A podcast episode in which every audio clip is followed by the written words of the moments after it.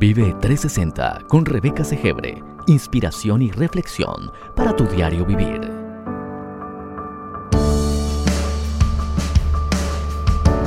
Bienvenidos.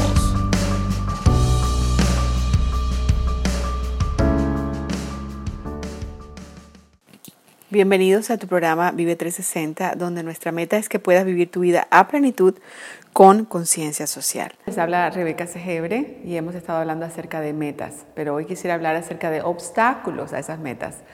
Son obstáculos que van apareciendo en el camino, desde muy pequeñitos. El primer obstáculo que tenemos a nuestros sueños es cuando somos pequeñitos y empezamos a contarle a nuestros padres, a nuestros amiguitos, acerca de esos sueños que tenemos y muchos de ellos se encargan de tomar esos sueños y decir que son imposibles. No quiere decir que ese obstáculo eh, en ese momento vaya a dañar tus sueños porque somos tan pequeños que realmente no estamos listos para ir por ellos, no estamos listos para ir a caminar hacia esos sueños. Pero soñar es importante, es una parte importante para poder lograr nuestras metas. Para poder lograr estos sueños significa que debemos seguir soñando. Es como que necesitamos esa fe y esa esperanza para ese sueño, para que ese sueño no muera. Pero a veces dejamos que los sueños mueran simplemente con los comentarios de las personas cuando estamos en la infancia. Pero muchas veces eso no ocurre, a veces tenemos la fuerza. Yo escribí el libro Tú naciste para escribirlo, precisamente es una de las historias que está en este libro. Ah, despierta tu creatividad y sigue tu llamado divino, porque creo que eh, no sé cuántos de ustedes desde pequeñitos les gusta escribir. Ah, yo soy una de ellas. Desde muy pequeña escribo poesía, escribo canciones los deportistas, los cantantes, los poetas, los escritores, nunca eran, no se consideraban personas que hicieran unas carreras de mucho dinero. Probablemente pensábamos en, wow, son realmente héroes porque pueden hacer cosas maravillosas, eh, en el deporte, por ejemplo, en el ciclismo en Colombia, pero nunca uno se imaginaba que estos ciclistas fuesen millonarios o que tuvieran eh, una vida mejor que la de una persona de clase media en nuestros países. Entonces, muchas veces cuando nuestros padres escuchaban de sus hijos decir que querían ser un gran deportista o querían ser una escritora, como yo, ah, probablemente ellos querían que tú desistieras porque no le veían futuro a tu vida. Futuro quiere decir un futuro de cómo te vas a ganar tú la vida en términos de dinero. Y es entendible. Bueno, yo tengo una historia ahí en Tú naciste para escribirlo, como mi padre terrenal me, habló acerca de mi primera poesía que le mostré. yo sé que le gustó, pero le gustó tanto que le dio miedo. A él le dio miedo. De tal manera que dijo, no quiero que mi hija inteligente se vaya a convertir en una escritora y, eh, como le sucedería a cualquier otro escritor, se va a morir de hambre escribiendo. Gracias a Dios, esa no es la situación de estos momentos.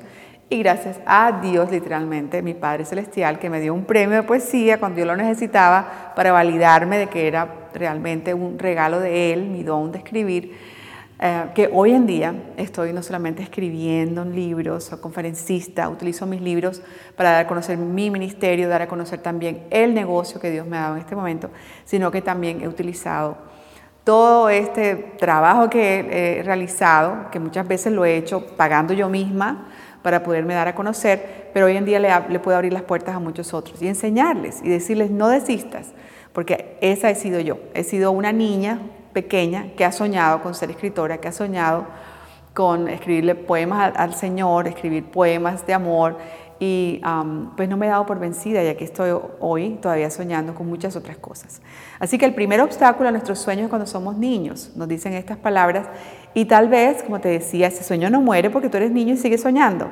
Pero luego, luego llega la adolescencia, luego llega la, madurez, tal vez los años 20, los 30, cuando comienzas a trabajar y te das cuenta de que, oh, esos tal vez son tonterías. O llega un segundo obstáculo, yo le llamo los apegos a veces nos enamoramos de una persona, nos casamos, ah, tenemos hijos y comenzamos a tener otros roles, ¿cierto? Tenemos el rol de esposa, el rol de madre, el rol de ir a trabajar porque ahora tenemos responsabilidades, pero se nos olvida en nuestro ser aquellos sueños que teníamos, no solo cuando niños, sino que, se, que van madurando, porque los sueños van madurando. ¿Verdad? Es como cuando un niño empieza a hablar y no conoce todas las palabras del vocabulario. No quiere decir que dentro de su espíritu no esté todo lo que él quiere expresar. Pero sin embargo no, tiene las, no, ha tenido en ese momento las experiencias para realmente entender que lo que él está diciendo hace sentido en la vida que, que vivimos aquí en este planeta, ¿cierto? Entonces, una vez que somos jovencitos o nos casamos, tenemos hijos, muchas veces nosotros tomamos nuestros sueños que tienen que ver con logros y que tienen que ver con el propósito de Dios en nuestras vidas, pero nos dedicamos solamente a esos roles y se nos olvida mirar a nuestro ser. y eso es un error grandísimo, porque en, eso, en ese propósito, en ese sueño que Dios tiene para nosotros muy dentro, que ha colocado allí, no muere, primero que no muere, y segundo, ese propósito tiene que ver también con tus otros roles. Hoy en día yo le doy gracias a Dios que soy madre, soy esposa, soy, tengo, tengo mi negocio, pero todo eso está ligado a ese sueño que Dios tiene para mí de seguir escribiendo libros, de ayudar a personas a escribir libros. Y es por eso que yo los estoy animando en esta temporada, a que ustedes miren dónde ustedes quieren estar. Tal vez no vamos a mirar para atrás.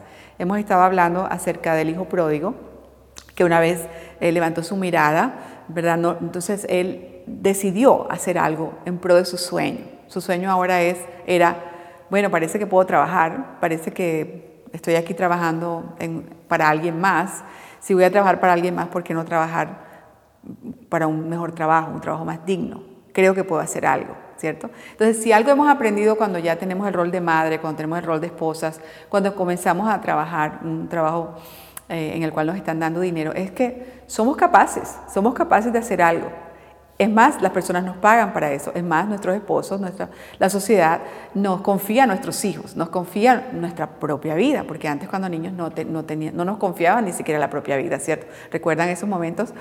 Pero ese, ese, ese obstáculo es ese apego, tal vez que nos apegamos a esos hijos, a ese matrimonio, pensamos que nos dejamos llevar en contra de una pared y muchas veces no son las personas alrededor nuestros, simplemente lo hacemos nosotros también.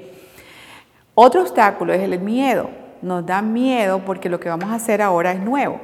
Eh, tener, es un logro que es personal, quiere decir que es un camino personal, es un camino en que tú vas a tener que ciertas áreas de ese, de ese sueño las tienes que caminar tú solo, las tienes que caminar tú sola. Pero el cuarto obstáculo es increíble, pero el cuarto obstáculo es el miedo a realizar nuestros sueños. Nosotros ya sabemos que tenemos ese sueño, el sueño está allí y yo entiendo acerca del miedo de realizar nuestros sueños. Eso llega cuando uno tiene probablemente la edad mía. y, y, son miles de razones por las cuales nosotros le podríamos tener miedo a realizar nuestros sueños. Muchas veces nos estamos saboteando a nosotros mismos y a veces no sabemos por qué, pero hay un sueño que tenemos en el corazón, pero adicionalmente hacer un sueño que deseamos también es un temor grande que tenemos unido a eso.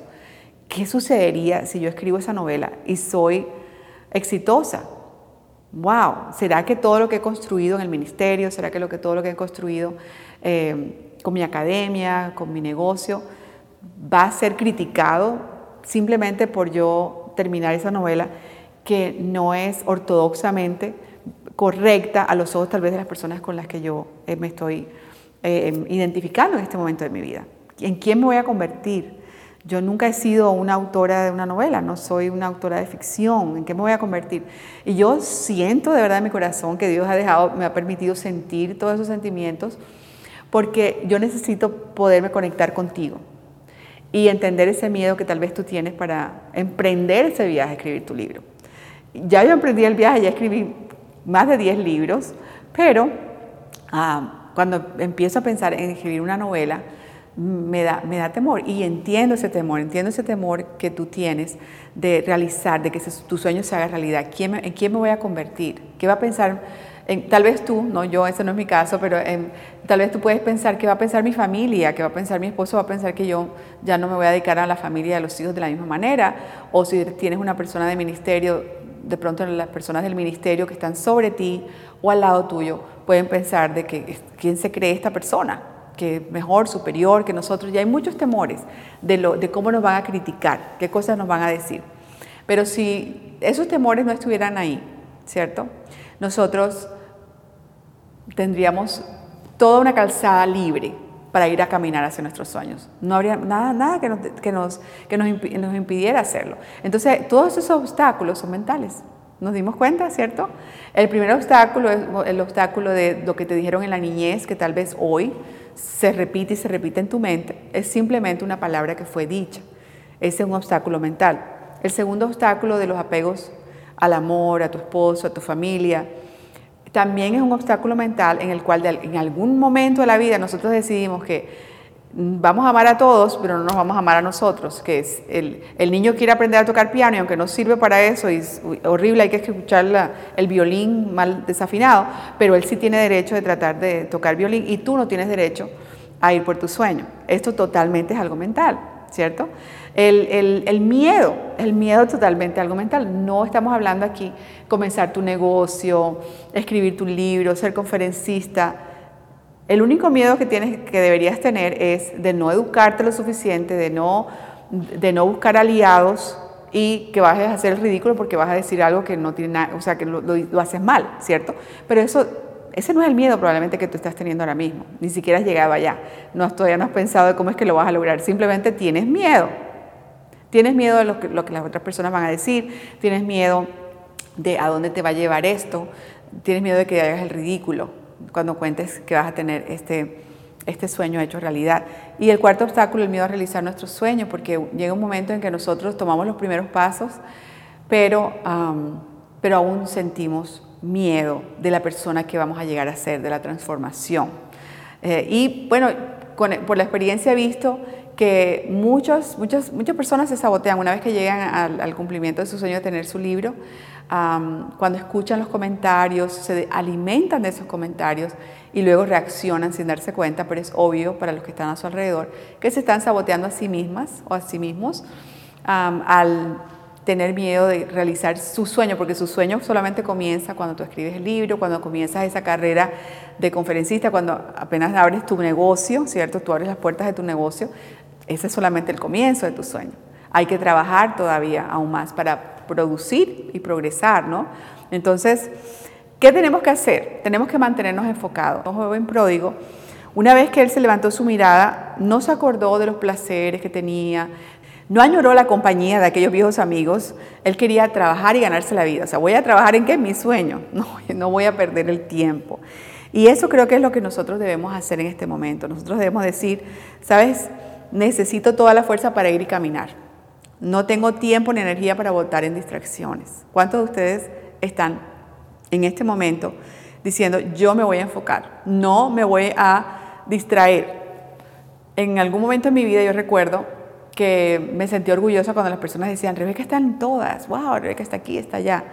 En este momento yo siento que es un insulto si me dicen eso. ¿Por qué? Porque yo quiero estar dedicada, enfocada en lo que Dios me ha llamado a hacer. ¿Por qué? Porque quiero estar comprometida con mi éxito.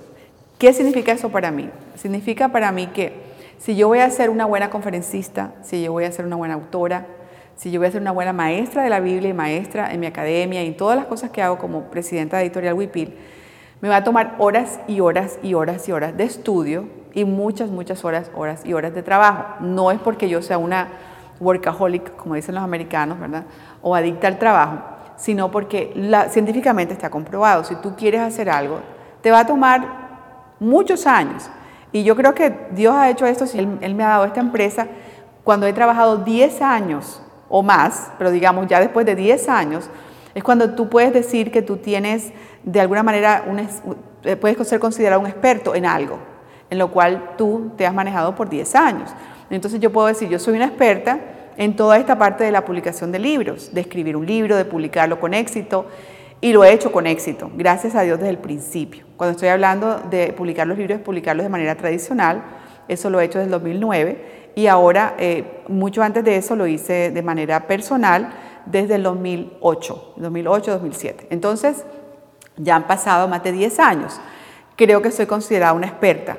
También soy considerada una experta en el área de tecnología debido a no solamente mis estudios, sino que todo lo que ha aportado para mí el poder trabajar para otras organizaciones Fortune 500 aquí en los Estados Unidos por más de 15 años. Pero más allá de cuántos años han pasado, Rebeca, y espero que tú también lo hagas, esta mujer que está aquí enfrente de ti está pensando, ¿qué va a ser, ser mi vida? ¿Cómo va a ser mi vida en los próximos 10 años?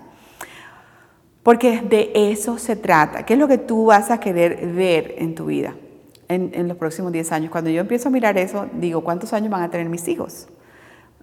Cada uno de ellos. ¿Cuántos años va a tener David? ¿Cuántos años va a tener Julia? ¿Cuántos años voy a tener yo? ¿Cómo va a ser, cómo va a ser mi, mi vida? ¿Voy a poder hacer estos videos que estoy haciendo en este momento eh, con la misma, crear ese contenido, todo el contenido que estamos creando? Creo que nosotros creamos mucho contenido voy a poder eh, hacer este contenido de la misma manera y la rapidez que lo hago hoy en día. Y exactamente qué es lo que yo quiero ver, qué es lo que yo quiero, eh, mi visión para los próximos 10 años. Y yo creo que cada uno de nosotros debería hacerlo, porque cuando tomamos decisiones hoy, esas mismas decisiones van a afectar o van a estar presentes probablemente 10 años hasta ahora. Entonces, ¿cuáles son esos obstáculos? ¿Qué hacemos nosotros con esos obstáculos que están en el camino? ¿Verdad? Una de las cosas que podemos hacer es educarnos. Hemos hablado sobre eso, educarnos. Ah, la otra cosa que podemos hacer es caminar en los hombros de otros. Y la tercera cosa que podemos hacer es mantenernos enfocados cuando llegan situaciones injustas porque llegarán situaciones injustas. Cuando llegan situaciones injustas debemos recordar que Dios está con nosotros, que Él tiene misericordia, que nos da favor y que nosotros lo que tenemos que hacer es utilizar estas circunstancias, lo que aprendimos, para poder llegar con más humildad a, ese lugar a donde nosotros nos vemos, nos vemos eh, que vamos a estar, ¿cierto? Como autores, va a ser mucho más lindo, lo digo por experiencia, cuando lleguemos a ese lugar y estemos en la plataforma, podamos tener un corazón más humilde, más compasivo, más empático para con las personas que nosotros vamos a servir. Y, quiero terminar con esto. Al final de todo, nosotros como autores cristianos, conferencistas, aún como negocios cristianos, nosotros creo que la mejor manera de nosotros mercadear nuestro servicio, mercadear lo que nosotros hacemos es mediante el servicio. Es por esto que eh, escuché un mensaje que me, que me enviaron, no lo escuché, lo leí, leí un mensaje en, una mm, publicación de Facebook donde alguien me decía, ¿por qué estás haciendo esto gratis? Era como que te agarré, ¿verdad? ¿Por qué estás haciendo esto gratis? Y yo les estoy diciendo, ¿por qué hago estas cosas gratis? Yo lo hago porque considero que la mejor manera de mercadear o de dejar saber a las personas, dejar de conocer a las personas acerca de mis servicios es utilizar ese mismo mercadeo para servirlos porque es un llamado. Lo mío no es solamente una manera de hacer dinero, el Señor provee para nosotros. Por supuesto, Dios es bueno, maravilloso. Y yo sé que ustedes, simplemente viendo la reacción de cada uno de ustedes, cada vez que nosotros lanzamos un producto, ya sea físico o un producto digital, me doy cuenta de que en el corazón de ustedes, de muchos de ustedes que probablemente me están escuchando en este momento, hay una inmensa gratitud que ustedes dicen, lo que diga Rebeca, lo que haga Rebeca, porque hay una inmensa gratitud por lo que nosotros hemos hecho por ustedes. Y esto, mi corazón se llena. Ah, mi corazón se llena de qué? De gratitud. porque el agradecimiento convierte lo aparentemente ordinario, yo pienso, en oro, porque para mí es un tesoro. Entonces, he aprendido eso. Y es por eso que en este momento, ¿verdad? También estamos hablando acerca de nuestro planificador Demos Gracias. El planificador Demos Gracias es un lugar donde tú puedes colocar todo esto que has aprendido y lo que vas a aprender con el plan divino, ¿cierto? Y lo puedes colocar en práctica. La gratitud tiene el poder de transformar tu vida, que aparentemente ordinaria, yo lo creo, en algo que es un tesoro. Todos hemos malgastado bendiciones, así como el hijo pródigo lo hemos hecho, pero no permitas que esto se convierta en tu tormento. ¿verdad? De mirar atrás, cómo malgasté mi vida. Recuerda que si sabemos algo sobre nuestro Dios es que Él es misericordioso, Él es bueno y vale la pena regresar a Él. Y cuando regresamos a Él, regresemos con nuestro sueño. Y como te decía, el sueño de aquel hijo pródigo era ser un trabajador, pero el Señor tenía mejores sueños que los que él tenía, ¿verdad? Él decía, no, ¿qué tal si eres hijo? ¿Qué tal si te hago un banquete? ¿Qué tal si te doy un anillo? ¿Qué tal si te doy una túnica nueva? ¿Qué tal si te presento con todas las personas y borrón y cuenta nueva? Y no solamente borrón y cuenta nueva, sino que quiero, si no entendiste que te amaba, ahora déjame mostrarte el amor que tengo por ti. Entonces, ¿Por qué no trabajar para ese Dios maravilloso, ese Padre bello que tenemos, que nos ha llamado, nos ha dado talentos, nos ha dado oportunidades, ¿cierto? Y la mejor manera de hacerlo es nosotros organizándonos para el éxito.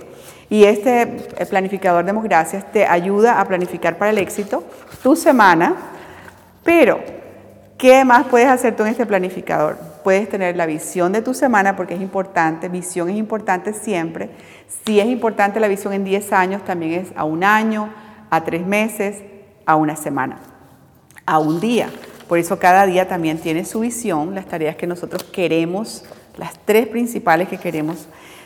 Pero también tenemos un lugar. Voy a buscar un, lugar aquí que esté limpio, o el sábado está limpio, ¿verdad? Entonces voy a buscar aquí un lugar y un lugar para colocar tus victorias. ¿Por qué queremos colocar las victorias? Porque cuando nosotros miramos para atrás y nos damos cuenta de que tenemos pequeñas victorias, que no hemos llegado solos, que hay personas que nos han acompañado, que, hay, que Dios todos los días ha hecho algo bueno en favor nuestro, algo que Él, solo Él pudo haber hecho, y un lugar para dar gracias. Cuando nosotros damos gracias, ¿verdad? Nosotros estamos expandiendo nuestra visión. Y eso es lo que nosotros creemos, tanto así que en la parte de atrás de nuestro planificador nosotros tenemos nuevamente, nuevamente, un lugar para colocar todas las cosas a las cuales estamos agradecidos, ¿verdad? Las victorias, un lugar para victorias, una lista general de victorias y a qué personas nosotros vamos a agradecerle. ¿Y cómo lo vamos a hacer? También encontramos lo esencial en la parte de atrás de nuestro libro, de nuestro planner. Demos gracias. Pero como yo sé que el agradecimiento expande nuestra visión, también tenemos un lugar para posibles metas futuras. Y ya se pueden dar cuenta que el mío está no lleno, pero sí tengo algunas metas futuras eh, que, que, han llegado debido a que hemos dado gracias por las victorias que Dios nos ha dado. O sea, esas victorias son un motor también para decir, bueno, si eso sucedió, podría suceder también esto. Un motor para seguir soñando. Así que es importante que tú vivas cada día tu plan divino y lo hagas con el motor del agradecimiento. Así que quería presentarme en este día, ¿verdad? Dedicarles este estudio a ustedes, explicarles también mi corazón, hablar sobre los obstáculos, porque creo que hablamos sobre eso en, nuestros, en nuestro entrenamiento gratis. Y quería también dar, darte este entrenamiento extra para animarte a que no tengas miedo, que todos estos son obstáculos de pensamientos y precisamente el plan divino hace eso. Lo primero que va a hacer es transformar tu mente, porque necesitamos mirar cuáles son esos pensamientos que nos han estado atrasando y reemplazarlos por las verdades, por la realidad de nuestra vida, nuestra realidad personal, pero también la realidad general de la cual nos hablan las, Sagradas Escrituras. Es por eso que yo siempre tengo delante de mí mis afirmaciones divinas. Yo tengo algunas aquí. Dios no me va a desamparar, no te dejaré, no te desampararé, dijo el Señor. Yo tengo su compañía en todo momento. Eh, hemos eh, también, si tú vas a nuestros grupos, eh, hemos compartido estas afirmaciones divinas. Dios me hizo libre, me dio dones para utilizar hoy y en mi futuro. ¿okay? Esta es una afirmación divina, es una realidad más allá de aquel temor que teníamos. El Espíritu del Señor está sobre mí, me ha ungido para dar buenas nuevas a ti que estás escuchando y hacer conocida su libertad. Tú eres libre, Dios te hizo libre y tú tienes que trabajar en esa libertad. Satanás fue destruido y vencido y yo estoy libre del opresor. Antes nos oprimían, nos hemos dejado oprimir, pero ya salimos de eso. El Señor, Él estamos limpios de todos nuestros pecados por medio de la sangre de Cristo, somos libres por medio de Cristo y podemos, podemos creer en las palabras de Jesús. Él nos liberó, Él nos limpió y Él nos ha dado un propósito. Dice que el propósito de Jesús es darnos una vida plena y abundante. Él tiene propósito para tu vida. Entonces, las afirmaciones divinas son importantes, tener un lugar donde colocar tus metas, no solamente tus metas, porque aquí también puedes colocar, visualizar tu vida de acuerdo a tu, a tu ser, a tus relaciones, a tus ocupaciones, pero también puedes hacer las metas intermedias, ¿verdad? las metas intermedias a las cuales tú vas a llegar, tienes que llegar para poder, para poder hacer que tu sueño se haga realidad. Entonces aquí tienes tu sueño en un área, aquí hay ocho áreas que tú puedes escoger. Aquí puedes tener las metas intermedias las cuales vas a trasladar a la visión de semanas y de la visión de semanas la vas a trasladar día a día. Y así vas a ver cómo en 90 días Wow, nosotros, Víctor y yo, mi esposo y yo, estábamos mirando y decíamos, nos sentimos como que desde que hacemos este, este, ejercicio de esa manera, sentimos que nosotros en un año tenemos cuatro años, porque hacemos metas de 90 días. Y cuando miramos atrás decimos, pero eso hace cuántos años? No, no hace mucho, hace solamente 90 días, porque estamos trabajando firmemente, siguiendo este, esta manera de trabajo, este, este programa, este método que funciona. Y es importante para ti porque en el plan divino vamos a hablar acerca de transformar la mente, vamos a hablar acerca de cómo hacer metas que tienen que ver con los logros, pero muchas veces nosotros necesitamos algunos hábitos, unas rutinas que yo le llamo rutinas positivas.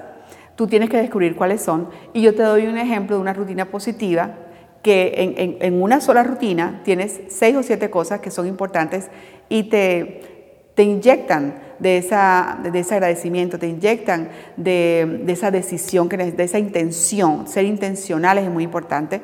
Y allí te enseña cómo hacerlo, cómo salir tal vez de, esa situación de estancamiento en que estás mentalmente y qué hábito, ¿verdad? Rutina, una rutina más o menos mental para diariamente darle fuerza a tu sueño, darle ah, intencionalidad y también mantenerte agradecida. Así que esta, esta sesión que hemos tenido ha sido de mucha bendición. Y si así es, por favor, déjame comentarios, envíanos por email, déjanos saber. Esta es tu amiga Rebeca Segere.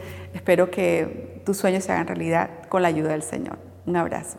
Recuerda, vive tu vida a plenitud con conciencia social.